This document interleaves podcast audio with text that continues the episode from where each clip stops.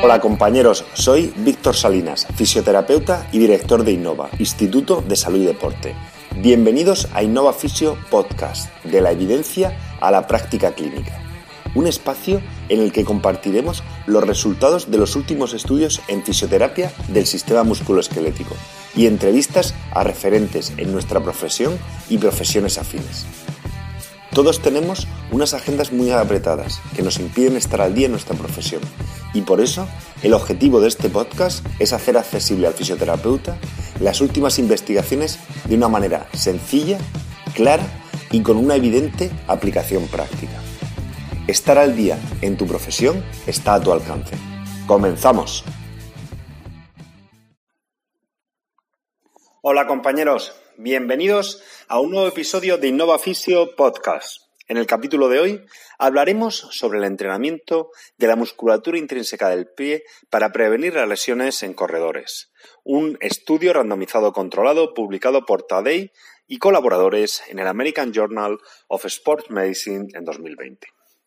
Sabemos que la participación deportiva en una actividad como correr ha incrementado de manera notable en los últimos tiempos, aunque de manera notable también ha incrementado la incidencia lesional, con algunos estudios que sugieren que hasta un 80,3% de los corredores siente algún tipo de problema o lesión a nivel anual.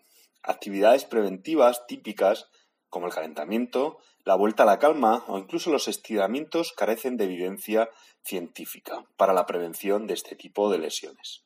En una reciente revisión sistemática, algunos eh, investigadores reportaron que el volumen de entrenamiento semanal parece tener un efecto claro en el ratio de lesiones cuando no se realiza de manera correcta. Sin embargo, otros autores han profundizado en este aspecto y se dieron cuenta que otros factores de riesgo modificables como el, volumen o el tipo de entrenamiento, el tipo de, de corredor, el peso corporal, el índice de masa corporal, su propio estado hormonal, hasta sus hábitos nutricionales, el uso de plantillas o no, y el tipo de superficie también podrían inferir en la variable de volumen.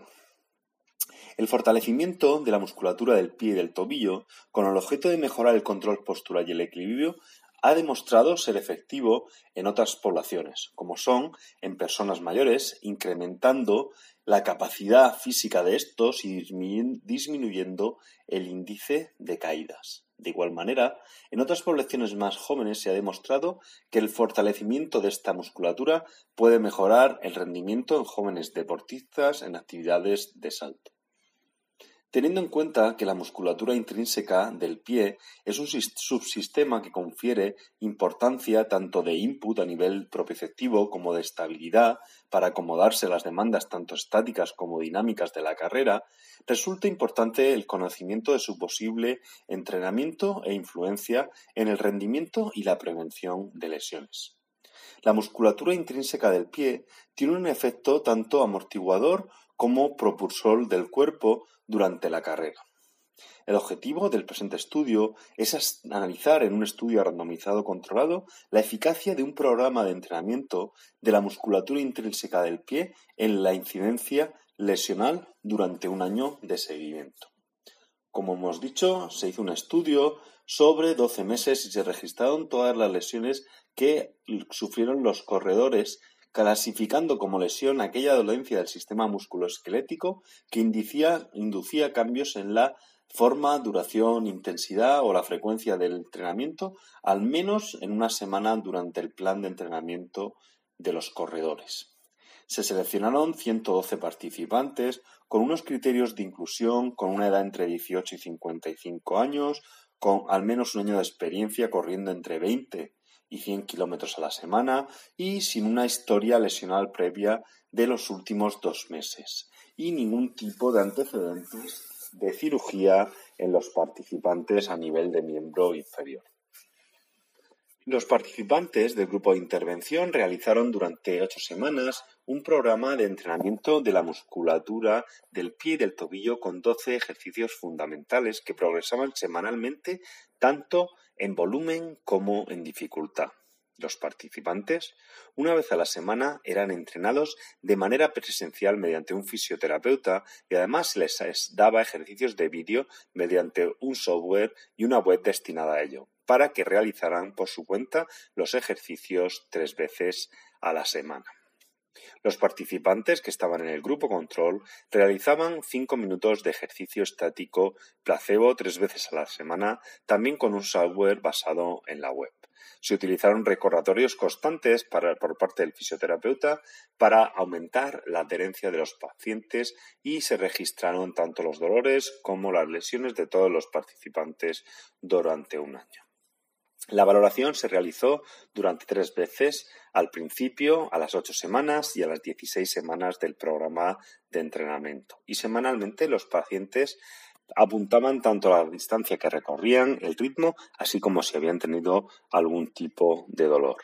Antes de todo, se realizó una carrera descalzo en cinta, mientras que se les analizaba mediante una cámara de alta velocidad. También se midió el Foot Posture Index, que es una medida para caracterizar la postura del pie desde más supinado y con mayor arco hasta más pronado y con un arco menor. También se realizó una evaluación de la fuerza de la musculatura intrínseca del pie mediante la presión tanto del dedo gordo como del resto de dedos mediante una plataforma de presiones. La ganancia de fuerza fue definida como la fuerza de flexión a las ocho semanas menos la fuerza en la valoración inicial. El Arch Index fue analizado para valorar la presión plantar dentro de lo que refiere la literatura sobre el tema. La hipótesis de trabajo de los presentes investigadores fue confirmada, teniendo el grupo control 2,4 veces más riesgo de sufrir lesiones tras el protocolo de intervención de la musculatura intrínseca del pie. Es decir, el grupo intervención tenía 2,4 veces menos riesgo de sufrir lesiones que el grupo control que no realizaba, ningún tipo de intervención. En este estudio, al contrario que otros que normalmente solo la lesión previa es un factor independiente de riesgo, la edad también fue un factor independiente de riesgo. Sin embargo, este estudio también demostró que un aumento gradual de tolerancia a la carga mediante el entrenamiento también sirvió para reducir el índice lesional. De hecho, según los resultados de este estudio, no podemos decir que el fortalecimiento de la musculatura del intrínseca del pie pueda tener efectos inmediatos para mejorar la capacidad de tolerancia a la carga, pero en el grupo de intervención, a partir del cuarto mes, las diferencias de carga acumulativa en relación al grupo control son mayores y en el grupo de intervención fueron totalmente significativas. Y podrían indicar que a partir de los cuatro, seis meses, este tipo de trabajo podría ser un protocolo efectivo para reducir el índice lesional y para aumentar la tolerancia a la carga. Existe una correlación clave en relación a las ganancias de fuerza de la musculatura intrínseca del pie. Cuanto más fuerte era el pie, más tiempo tardaba el cordero en desarrollar una lesión relacionada con el correr. Esta intervención de distal a proximal trataba de mejorar la dinámica del pie y del tobillo para tratar de atenuar las cargas mecánicas relacionadas con la actividad de correr, postulando que una estructura de musculatura intrínseca y del arco longitudinal del pie más fuerte podría utilizarse para disipar el exceso y acumulación de cargas a través de un cambio en la función del pie mediante un mecanismo más de muelle que fuese más efectivo durante el proceso de la carrera.